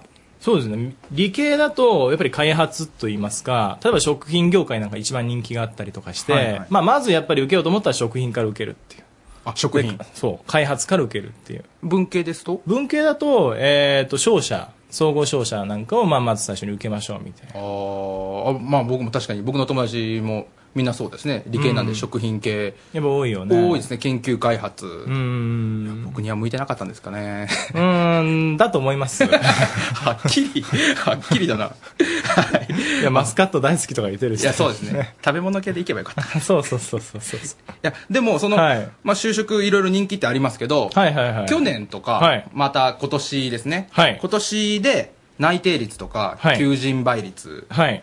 とかって変わってきてたりします？ああ、今年の4月に入社した人なんかは、やっぱりすごいやっぱり難しかったって言われてますけど、はいあのー、大体求人倍率が、まあ、1.62だったんですよね。だから、1.62そう。まあ、一人当たり1.6社ぐらいは求人ありますよっていう。あ、そんなにあるっていう感じしますよね。結構僕は、あ、そんなになんだとそうなんですよ。まあ、もちろん前年度より下がったんですけど、で、今年だと、もう1.2台なんですよね。それでもまあ今一社はあるとそうです、そうです。でも、この背景に結構重要なことが隠されてまして、あそうですよね。あの、大体そういう数値って企業が今年は何人採用しますっていうのを基づいて、あの、計算してるんですけど、今までは、例えば5人採用しますって数字を出すと、まあ大体採用しきるんですよ。5人なら5 5人人絶対採用しようって、はい大学に求人出してとか。はいでも、やっぱり、あの、今年の4月の入社された人なんかからは、例えば5人出しても、まあいい人いなかったから、まあ1人でもいいや。0人でもいいや、みたいなスタンスに変わったんで、だから数字があんまりちょっと意味をね、持たなくなってきたというか。あ、だからその 1. 点なんぼだから安心するなと。そうそうそうそうそうこれが落とし穴。もう、まさにね。もう、順々なんかすっぷりハマっちゃいそうななんかね。いや僕信じてますもん、その1.2にかけちゃうタイプですから。うんどっぷりハマっちゃいそうだよね、なんかね。おかしいなうん。えーじゃあ、皆さんね、気をつけて、ね、そこら辺は調べてもらわんと。いや、そうそう、ね。僕みたいにね、チャランポランだとダメだって、こんなにチャランポランいいチャランポラン言ってほんまにチャランポランやと思われるかな。はいえーじゃあちょっとここで、あのね、学生さんたち就活をしている学生さんたちの、ちょっと気になるところを他にもちょっといろいろ調べてきたんですけどどんどん聞いちゃってください。えーえー内定を取れる学生さんと、そうじゃなく取れない学生さん、これの、まあ、違いですか、はいはいはい。どういうところが違ってその内定があるなしに関わってくるのかなあー。僕もあの就職のセミナーとかしてて学生さんといろいろ相談乗ったりするんですけど、一つあるのが、まあ、決定的に受けてる数が少なかったりとかその持ち駒が少ないってことですか？そうそうそうそうまあ例えば金融しか受けてませんだったりとか。あ全然数受けれない人岡山勤務希望で金融って 全然ないでしょみたいな。ああなるほどなるほど、うん。普通って大体何社ぐらい受けるとかあるんですそうまあでも先、まあ、面接とかでもまあ普通にまあ20社ぐらいは最低でも受けてると思うんです。20社もですか？ええええまあ人によりますよもちろん、ね、あもちろんもちろんそうですよ、ね20社20社も受けたらねあのあれがあるじゃないですか。東京に行ったり大阪行ったり、はいはいはいはい。また福岡の方行ってみたり。あー。もうそのね移動交通費がかかると。みんな嘆いてますよ。あのじゅこういうじゅんじゅんさんみたいなのがあの相手取れない学生なんですかね なんか。お金。せこいこと言うなと。そういやいや。そうそうそう。投資しましょう。あ先行投資。そうそうそう。しまった。給料で返してもらったらいいじゃないですかなるほど。受かってから、ね。うん。その給料でそこはもうチャラにしましょうと、はい。なるほどね。さ目の前のねお金をね気にしすぎて受からない学生さんはあかんと。いや 気に気になると思いますけど。ねいや気になりますよ、もちろんね。もう就職貧乏とかあるでしょ、うんありますあります。就活貧乏ですか、はい。あんなもん嫌やなと思いながら。うん。あとね、もう一つあるのは、その企業のことを知らないっていうのがあって、例えば相談乗ってて、あ今、最終面接の段階なんですっていうのを知って、あその、えっ、と、銀行さんとかって、例えば、その自己資本比率だったりとか、数字とかってどのくらいとか聞いて聞くんだけど、全然知らなかったりとか。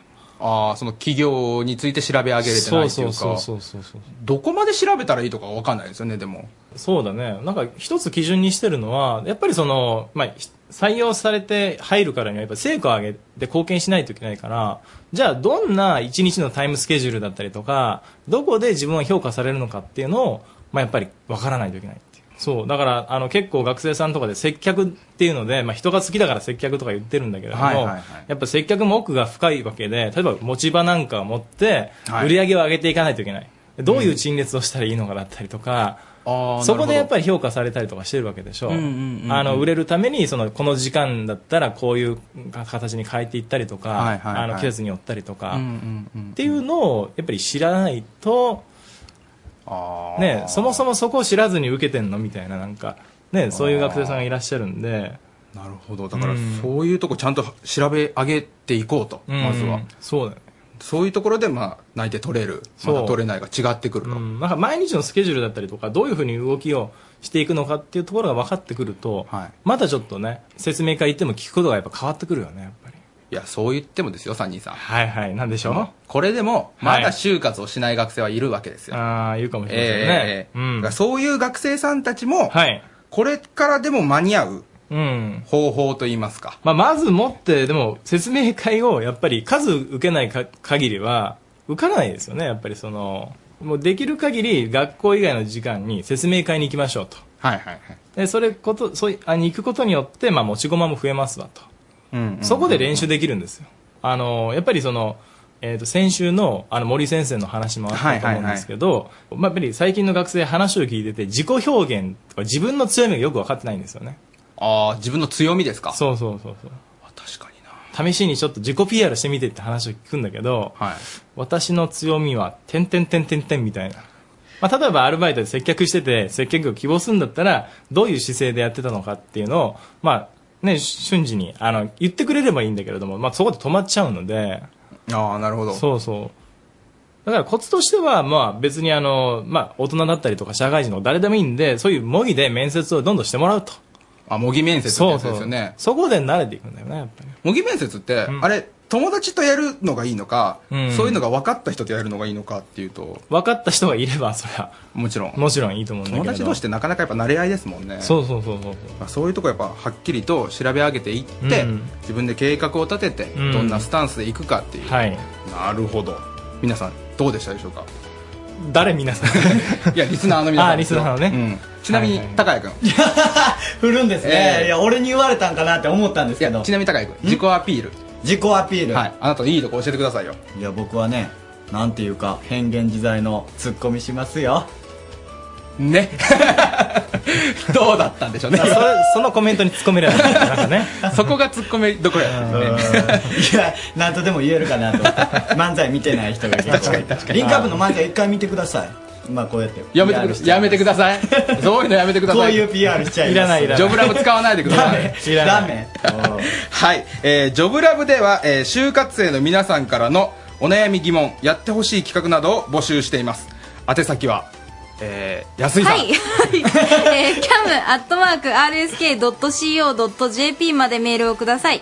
cam.rsk.co.jp です。またはウェブの方でキャムネットと検索していただけるとねホームページが出てきますのでそこからあの応募フォームの方を使っていただいても OK です。はいありがとうございます。いいえ。はい。それでは、えーサニーさん、えーお知らせと、えーいつも恒例のありがたい一言お願いします、はい。あのーまあ、周りにですね、なかなかいい、えー講師がいないというか、就活の先生がいないという方は、まあ、ぜひ、エリアイノベーションで検索していただいて、内定道場道場に来ていただくと。はい。では、あの、今日の一言に参るんですけどもお願いします。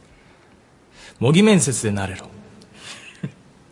渋い顔していましたね僕よく渋いキャラってよく言われるんで。自己アピールですか？自己アピールです。ありがとうございます。はい、えー来週は、えー皆さんからお寄せいただいたメールを、えーまた私たち二人でお答えしていこうと思います。はい。はい、それでは以上、ジョブラブでした。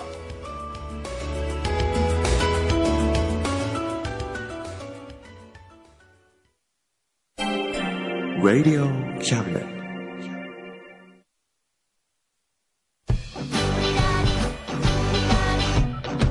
はい、お久しぶりです。聴取率調査です。覚えてますか？なんだっけそれ ちょ、なんでそんな無関心なんですか？興味持ってくださいよ。これはね、僕がいろんな集まるところに行って、その人のラジオを聞いてくださいよっていうふうに。そうやって広めようっていうコーナーでございます。今回はね、山陽学院大、あ、学園大学に行っております。ここでね、ちょっと面白い人に会ったんですよね。国際的な感じになっております。どうぞお聞きくださいどうも、お久しぶりです。聴取率調査のコーナーでございます。久々ですね、ずっと休んでいましたんで、え、今日はね、山陽学院大学に来ております。食堂に来ているんですけども、これちょっと、ラジオで伝わるかどうかわからないんですけども、僕あの、サンドイッチマンになって、ピンクの発表を着ていまして、すっごい皆さんに見られております。皆さん山陽放送 RSK ラジオのレディオキャムネットぜひ聞いてくださいね。ちょっとインタビューしていきましょうか。ここで、みんなでご飯食べてますけども。で、ちょっと自己紹介なんかしてもらってもいいですか？隊長隊長さんお願いします。ここには隊員がいるんですね。あ副隊長、ちゃんと決めといてください。副隊長さん、ちょっと自己紹介の方。ちっぽくんです。ちっぽくん。あんまり威厳がない隊長で。まあですね。はい。え、これはどういった集まりですか？可愛い子の集まりです。はい、そうです。はい、そうです。可愛い子の集まり。お、おー うん、まあそういうことにしときましょう。え？心理学科です。心理学科。ああ、心理学を勉強している方なんですね。はい。ああ、なるほど。え、すいません。あの、自己紹介の方お願いします。はい、自己紹介。えーっと、口角用です。口角用。はい。同角用口角用ちょっと待って。それいつもしとる。完全にバカにされてるじゃないですか、口角陽さん。ていうか、口角陽さんってもう完全に日本の方じゃないですよね。そうです。そうですよね。そうですよね。中国？中国です。あ、なんでわ日本に？来たんですか？なんで日本に来た勉強？勉強？はいえ、やっぱり勉強、ようします？口角陽さんも。してます。してます？してなさそうですね、副隊長さん。そんなことないです。口角陽さん、ノートとか見せてるんちゃいます？ずっと。そんなことない？ちゃんと撮ってますよ。ほんまに、はい全然してない。ずっと寝てそうな感じするからな。たまにぐらいです。やっぱりしとるんかい。え、あの、日本に来て、なんか、あのー困ったこととか、日本人こんなところおかしいよみたいなところってあります？えーと、さっきみたいな私の名前。そそれはここだけです。いあのー今これ昼休みですけど、3時間目とか、大丈夫な？んいや、まあ、まあまあまあまほんま？え、ないん ?3 時間目あ。はあ。りますね。あるんかいありますよ。ちょっとやばいん？違うん？おいあと7分後です。おいおいおいあんまり僕のせいで授業遅れましたとか言わんといてください。言わんといてくださいよ。絶対言わんといてくださいよ。本当に。なんて、なんて、なんて言う？いつも生きていたいから。ほんまにノリのいい子たちです。すごいですね。山陽学院みんなこんな子ばっかりな。どう書くよ？こうが書くよ。ありがとうございます。心理学科の皆さんでした。じゃあ、授業頑張ってきてください。ありがとうございました。サイチェ、サイチェってどういう意味ですか？さよなら。あ、なるほど。ありがとうございました。はい、ということで、ようちゃんにつながっております。聞いてくれてんのかな？わからない。大丈夫かな？ようちゃん？はい。あ、こんにちは。聞いてくれてました、はい、聞いた。怪しい。本当？今どこにいるんですか？今、アルバイトしているです。バイトしとるえ？バイトでラジオ聞けへんや。はい。あ、そうなんですか？え、今電話出てて大丈夫？バイト中に。あちょっと時間大丈夫と思います。ありがとうございます。でもすぐに。忙しいのに。ねごめんなさいね。まああの、今、ラジオ聞ける状態じゃないかもしれんけど、毎週土曜日やってますんで、聞いてくださいね。はい。じゃあ最後にちょっとお願いします。どう書くよ？こう書くよ。はい、ありがとうありがとうよ超私立調査でした。ありがとうございます。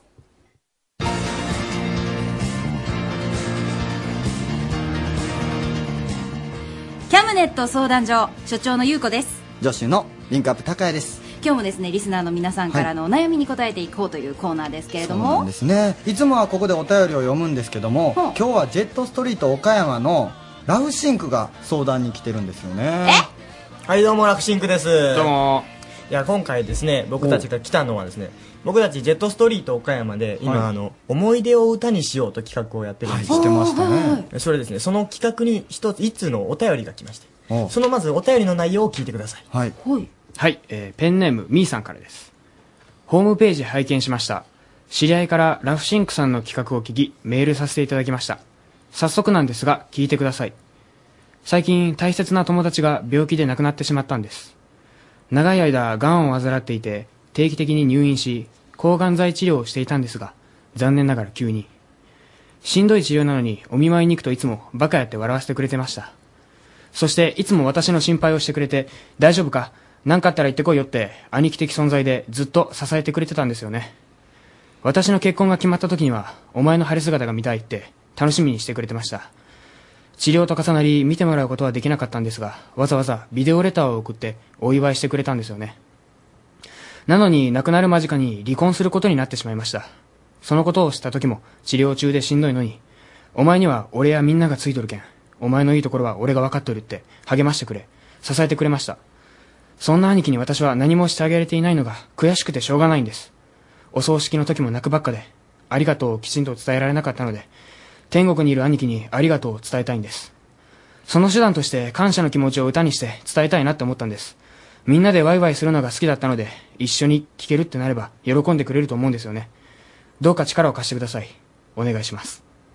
っていうねあのお便りが僕たちのところに来まして。はい。で僕ら二人でこれどうしようかなって悩んでたんですよ。そしたらあのですねキャムネット相談所にたまたま出てる大月教授がいるじゃないですか、はい。その大月教授がですね僕たちの前にたまたま現れたんで。で大月教授にちょっとそのことを相談したんですよはい、大月ですけども、えー、今読んでいただいたはいお手紙ですね。はいで、これやっぱり、あの、なかなか思いがあい深いので、これをレディオキャムネットこれをですね丸の内に送ってくれるっていうそうですね。で、まあ、つ通常のキャムネット相談所みたいに、はい医学的に解決できるわけではないのえで、えこれはもうやっぱり楽曲でお返事しようと。はい、もう一つの顔をいうことにしましたんで、で大月教授が？そうです。で、もう、あの、お便りのお言葉をそのまま歌詞にして、タイトルも、ありがとう天国にいる兄貴へ、ということにしましたんで、まずはその曲を聴いてみてください。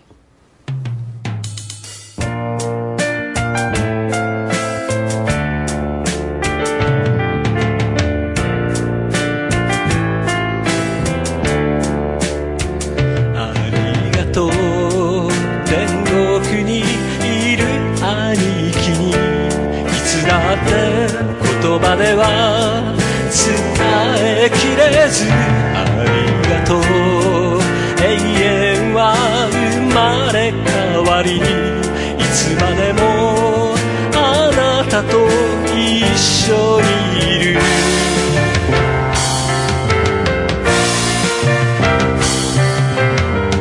晴れ渡る5月の空には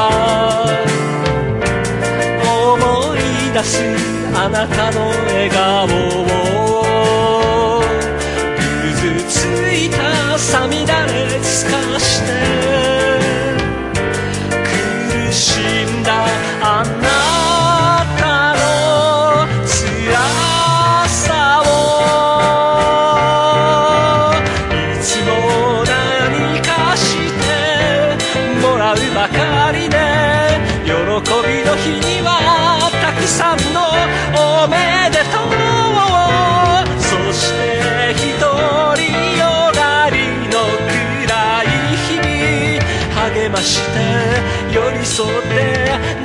泣き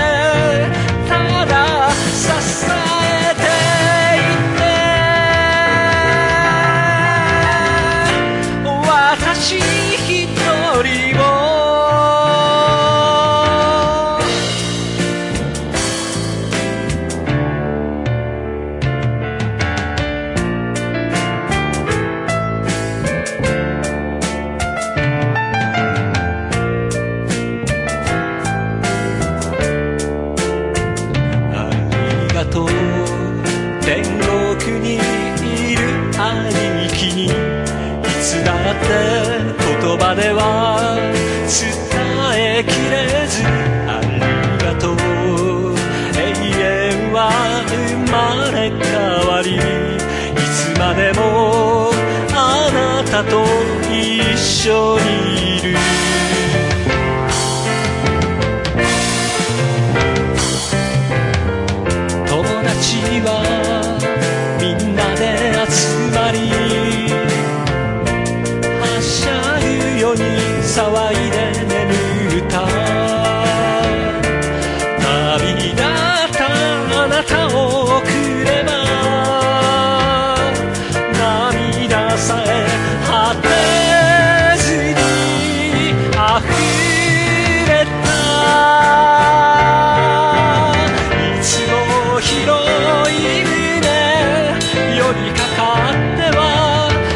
晴れ姿見せ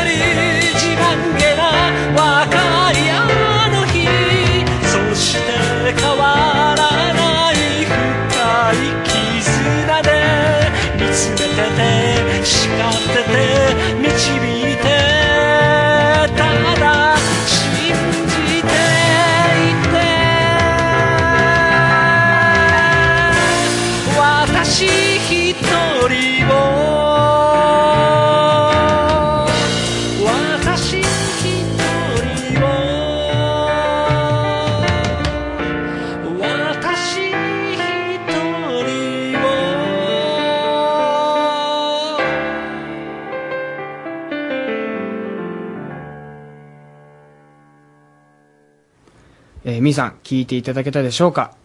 えーこのように、えーラフシンクはみーさんのことを応援しております。えーその他にも、たくさんのメールなどを募集しておりますので、ぜひ RSK の方にたくさんのメールお待ちしております。よろしくお願いします。はい。メールは cam.rsk.co.jp です。cam.rsk.co.jp です。じゃあ、ラフシンク宛てにメールをしてもらえれば。そうですね、ジェットストリートを。岡山でね。うんはい、ぜひ。もうどんなことでも結構なんで。はい。ねあ、ちょっと、じゃあ、もう本当に深刻なことでもいいし、ねちょっとこう、昨日イラッとした話なんかでもいいわけですねもうどんなことでもいい、小さなことから大きなことまでも。わかりました。うん大月教授もじゃあ答えていただけるわはい、けですね。わかりました。小さなことから大きなことまで。えーえーなんかちょっと、うんいやすごいね。レディオキャムネット丸の内いい番組ですね自分で言うか？い えー、キャムネット相談所、はい今日もお悩み解決となったでしょうか？はい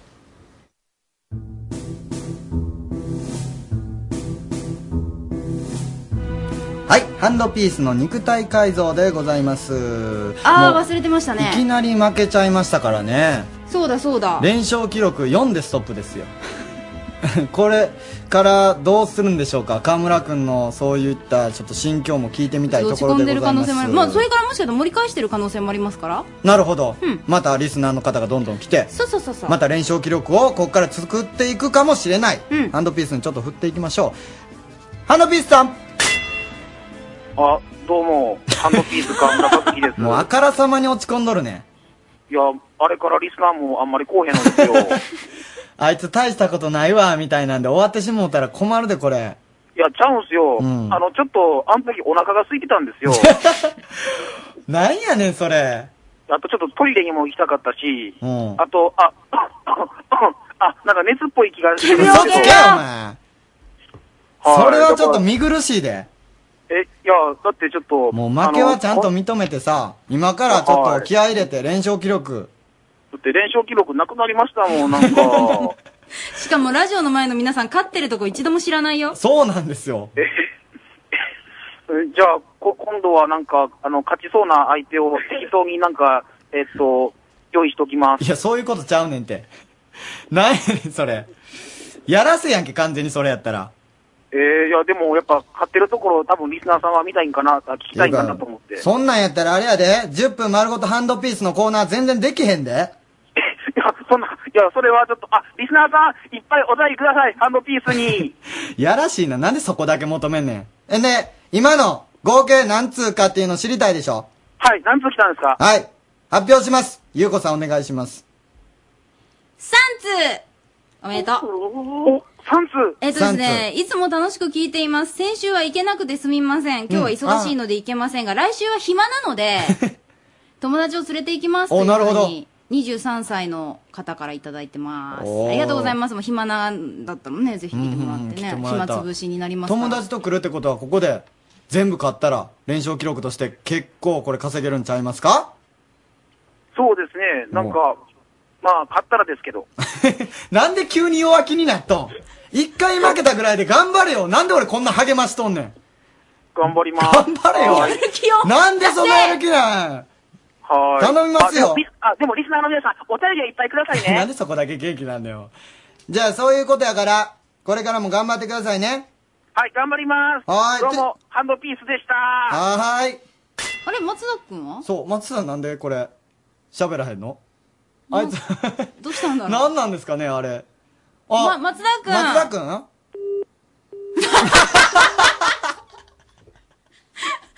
ょっと、ほんま 何この音斬新。ラジオでこの音流れるんですね。はい。ツーツーツーって。結構寂しいよね。寂しいですね。あの音聞くとね。まあちょっと本当にあの、ハンドピース。皆さん負けてしまいましたけれども。チャレンジしていってくださいねもうなんか本当にあの見ま見見たんですよこのサブスタジオに来てくれて、はい。あのー、誰でしたっけ？オマリーさんおー、さっきあのー、河村くんに勝った。そうですおまりさん？めっちゃ腕太か太かったです本当に？やばかったやっぱ強い人ってそうなんだね。うんいやしっかり鍛えてるんだ。あのー体全体的にはそんなに大きくないんですようん。ほんまに腕だけでかいっていうね。へすごいな。ほんで聞いたんですけどもアームレスリングもただ力だけじゃなくて技術みたいなのもいるみたいですよ。あ、やっぱテクニックが。そうそうそうそうそうそう。だから同じ力でもやっぱり技術を知ってる人っていうのは勝つっていう。じゃあ逆に言えばそんなに鍛えてない人でも、うん。もしかしたら河村さんには勝ててしまうかもしれない。そうそうそうそうそう。ほう、いいじゃん。でもまあ河村結構聞いてましたけどね。どうやったら技術ちょっと！情けないわそうですか。あの、負けぜひ、てもへこたれへんっていうね。えー、ラジオをお聞きの皆さん、うん。あの、土曜日のね、うん。夜9時から11時の間、うんうんうん。あの、ハンドピース、うん。正面玄関で、うん。待ってるわけですよね。待まあってるんですよね。来週ちょっとわかりません。まあきっと待ってるんだろうな。ねえ、はい。まあ来週どうするんでしょうかハンドピースの方は。ねえもしかしたらこうちょっとなんか、やっぱりやめますとか言いそうやし。あいつ一回負けただけでなんであんな落ち込むん？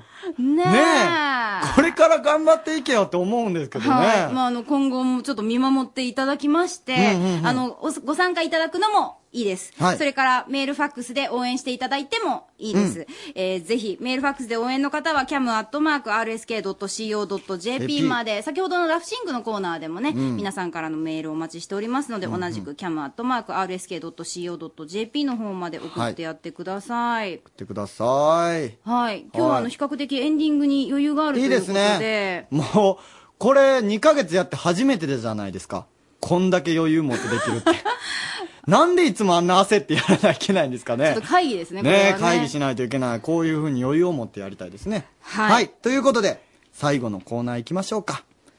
ゆうこお姉さんの今日のお叱り。もうこれしかないです。いきます。河村くん、すぐ負けちゃって。口ばっかりじゃダメよ。なるほど。口ばっかりだな、あいつ。本当に。いいですね。でもその、このゆうこお姉さんの今日のお叱り結構いいですね。そう評判ですよ。本当に？うん。もうちょっとあの、これ、ごまかせてます、ごまかせてます、ゆうこさん何がよ？の可愛さが。は？このエコーによって結構、可愛く仕上がってるって言い可たい愛く仕上がってますよ。元がし可愛いんだっですよ、て目を 目をつぶったらものすごいなんか癒されますもん開けてしっかり開けてみて大丈夫だから。今日の何でしたっけ？何？あの、手相の。その、35歳の時に何かありましたか？って言われたっていうね。きついね、それね。ったもっと顔ちゃんと見て一応確かめてからどっちかなって考えてから言ってほしい一言でしたけれどもね。ね。えーメールいただいております。おー、呼んでください。お願いします。はい。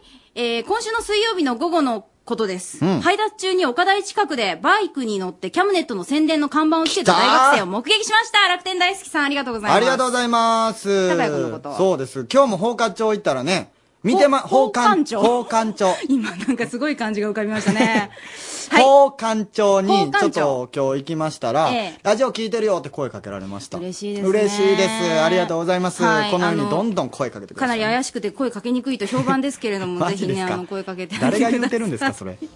えーそれからとっても楽しい番組です。岡山がますます身近に感じられ、お出かけしたくなります。これからも頑張ってください。エクボンさん。お出かけ情報は言うてないですけどもね。あ、先週あれや、あのー楽しいツアーあったもんね。そうそうそう、ツアーの紹介をしてくれましたからね。毎週盛りだくさんでお送りしております。はいレディオキャムネット丸の内、今日はこの辺りで失礼します。はい、MC のリンクアップ高谷です。安井優子でした。Radio Cabinet.